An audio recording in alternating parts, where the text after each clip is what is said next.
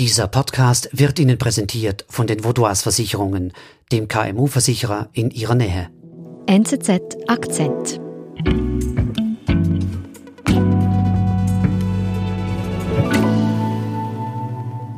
Was bisher geschah.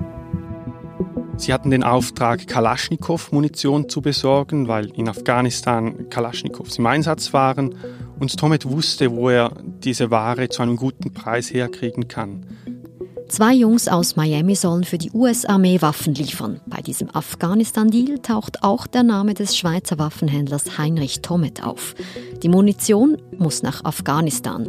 Das Problem, sie stammt aus China und muss deshalb umverpackt werden.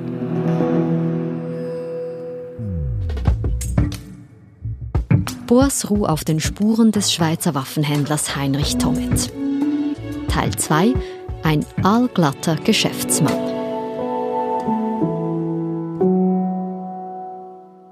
Boas, wir haben also chinesische Munition in Albanien, die neu verpackt werden muss. Gelingt das? Das gelingt recht gut.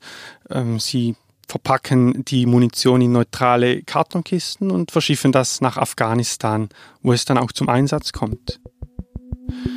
Man muss dazu sagen, Kosta Trebitska hat den Auftrag nicht zu Ende geführt. Er hat den Auftrag verloren und ist danach gekippt und hat die Seite gewechselt. Er hat Beweise gesammelt und auch Gespräche, die er mit Ephraim Diveroli, mit einem der beiden Miami-Jugendlichen, aufgezeichnet. Sie sprechen über diesen Afghanistan-Deal, Erwähnt wird auch der Schweizer Heinrich Tomet, der in diesem Geschäft involviert sein soll. Die Mafia wird auch erwähnt. I'm, I'm a US company. I'm working for the government. Everyone's watching me. Tenari needs a guy like, like Henry in the middle to, to, make, to take care of him and his buddies, which is none of my business. I don't want to know about that businesses. I, I want to know about legitimate businesses. Das Tonmaterial hat Costa Trebitska später der Presse zugespielt, zuerst albanischen Zeitungen und später auch der New York Times. Er wollte damit diesen ganzen Vorgang publik machen. Die New York Times hat auf ihrer Titelseite darüber berichtet und der Skandal kam ins Rollen. No clear answer. How did two 20-something young men land a 300 million dollar school buddies turned international arms deals? Hollywood hat den Fall verfilmt.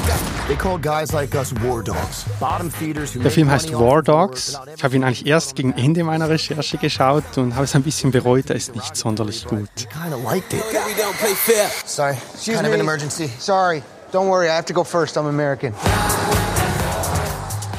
Es gab eine Kongressuntersuchung in den USA.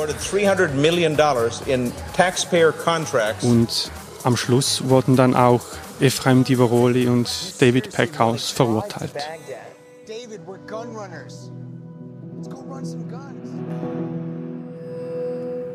Und ausgerechnet der Mann, der diesen Skandal ausgelöst hat, stirbt später bei einem Autounfall in Albanien. Ja, genau. Etwa ein Jahr später ist Kosta Trebitska tot auf dieser Landstraße in Albanien. Laut der offiziellen Untersuchung sei es ein Selbstunfall gewesen. Er sei nicht angegurtet gewesen und aus dem Auto geschleudert worden. Aber in Albanien glauben das viele Leute nicht. Es gab nach der Untersuchung Demonstrationen eine albanische Zeitung schrieb, es war Mord. Also das wird bis heute angezweifelt von, äh, von Leuten.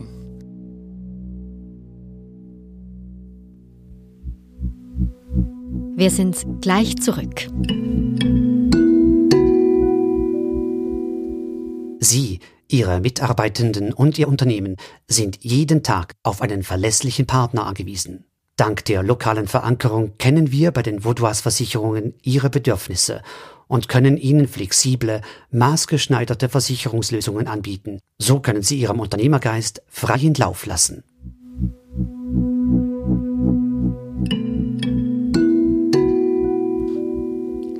Boas, was mich besonders wundernimmt, was geschah dann mit dem Schweizer Heinrich Thomet?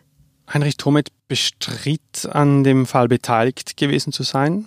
Er sagte, dass das keine Geschäftspartner von ihm sein sollen. Aber dennoch, er wird erwähnt in den Untersuchungsberichten. Als der US-Kongress eine Untersuchung durchführte, dort wird Heinrich Thomet mehrfach als Mittelsmann bezeichnet, aber angeklagt wird er dort nicht. Was wird ihm denn genau vorgeworfen in diesen Akten, die du studiert hast? Er soll vermittelt haben zwischen dem Verkäufer der Munition, dem albanischen Staat, und den beiden Miami-Jugendlichen. In der albanischen Untersuchung, die es auch gab. Dort wird das Ganze noch ein bisschen detaillierter nachgezeichnet. Dort drin steht, dass er die Munition zum doppelten Preis weiterverkauft haben soll. Und die albanische Generalstaatsanwältin äußert auch den Verdacht, dass der dadurch erzielte Gewinn dann ähm, an Beamte weitergeschoben wurde. Also Tomet kauft in Albanien Munition, verkauft sie für das Doppelte und lässt dann wieder Geld zurückfließen. So lautet der Vorwurf, ja. Er wurde auch dafür jedoch nicht angeklagt und auch nicht verurteilt. Wie ist das möglich? Es wurden schon Untersuchungen angestellt. Die albanische Generalstaatsanwältin hat in der Schweiz ein Rechtshilfegesuch gestellt. Das ging an das Bundesamt für Justiz hier in der Schweiz und daraufhin wurde die Schweizer Bundesanwaltschaft aktiv. Sie hat dann Abklärungen getätigt und das wieder zurückgeleitet nach Albanien. Das ist das übliche Vorgehen bei einem solchen Rechtshilfegesuch. Aber dort kam es dann zu keiner Anklage gegen Tomet. Jetzt hast du ja auch mit den Beteiligten gesprochen. Was sagen die denn über den Fakt, dass sie verurteilt werden, aber der Schweizer Tomet davonkommt? Ja, sie verstehen das ehrlich gesagt nicht wirklich. Also Ephraim Divaroli, einer der beiden, der sagt, äh, alle um Tomet herum, die landen auf der Anklagebank, aber er scheint wie immun zu sein gegen Strafverfolgung. Und auch David Peckhaus sagt, dass äh, Tomet irgendwie mit allem durchkommt. Er hat ihn als aalglatten Typen bezeichnet. Do you have an idea why, why does he always get away with it? yeah, he's, he's uh, he, he is uh, the, the slick man, right? He yeah. always gets away with everything, yeah. Boas, jetzt hast du hier einen richtigen Krimi recherchiert. Dieser Schweizer Waffenhändler Heinrich Tomet. Ist das jetzt einfach ein Einzelfall?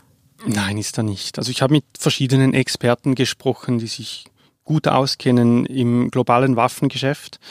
Und Sie haben ja gesagt, Heinrich Tomet sei eigentlich sehr ein typischer Waffenhändler.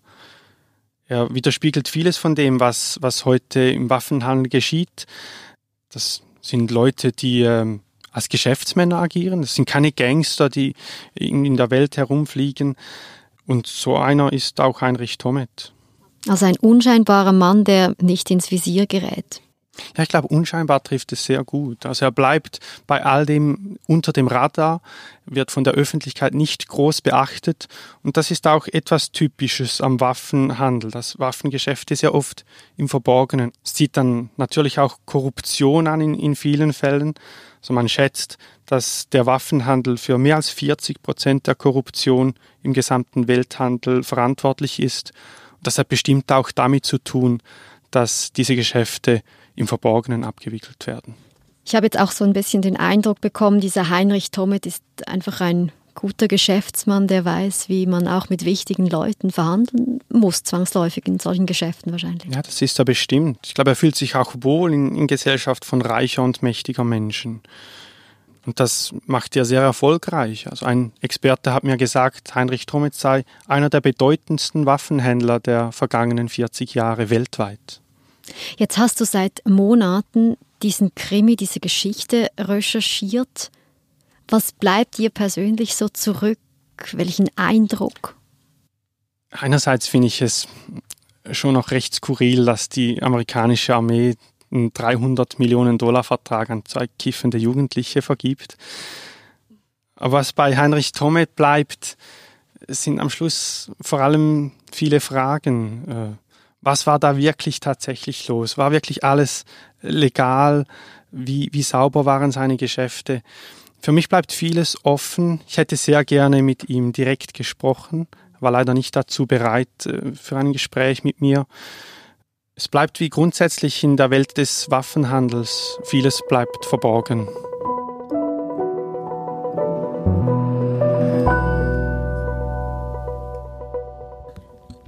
Boas, weißt du, was Heinrich Tomet heute macht?